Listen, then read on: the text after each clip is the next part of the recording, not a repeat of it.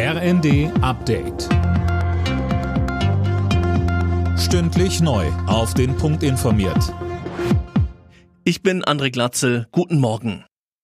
Die Kritik an Finanzminister Lindners Entlastungsplänen reißt nicht ab. Die Wirtschaftsweise Grimm sagte der Rheinischen Post, die Pläne kommen zum falschen Zeitpunkt. Sie forderte, dass vorwiegend untere und mittlere Einkommen entlastet werden.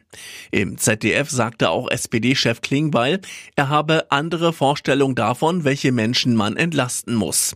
Dass es weitere Entlastung geben muss, sei aber klar. Ich bin dafür, dass wir in einen Modus kommen des Machens, des Umsetzens.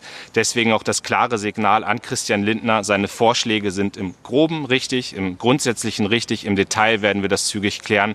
Aber diese Regierung ist verpflichtet, jetzt etwas für die Bürgerinnen und Bürger zu tun. Und das muss zügig passieren. Seit heute dürfen die EU-Staaten keine Kohle mehr aus Russland importieren. Um Mitternacht ist das entsprechende Embargo in Kraft getreten. Negative Folgen für Europa werden nicht erwartet. Auf dem Weltmarkt ist ausreichend Kohle verfügbar. Olaf Scholz will sich heute in Berlin den Fragen der Presse stellen. Es ist sein erster Auftritt dieser Art als Bundeskanzler.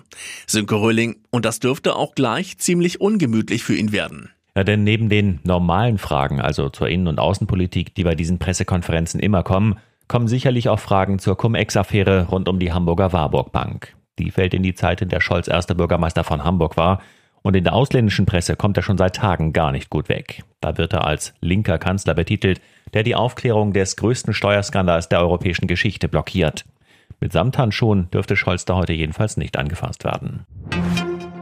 München steht ab heute ganz im Zeichen des Sports. Gleich neun Europameisterschaften finden dort in den nächsten anderthalb Wochen statt.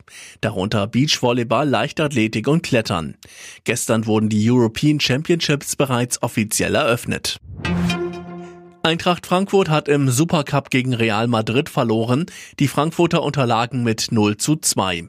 Für Real Madrid ist es der fünfte Sieg im Supercup. Alle Nachrichten auf rnd.de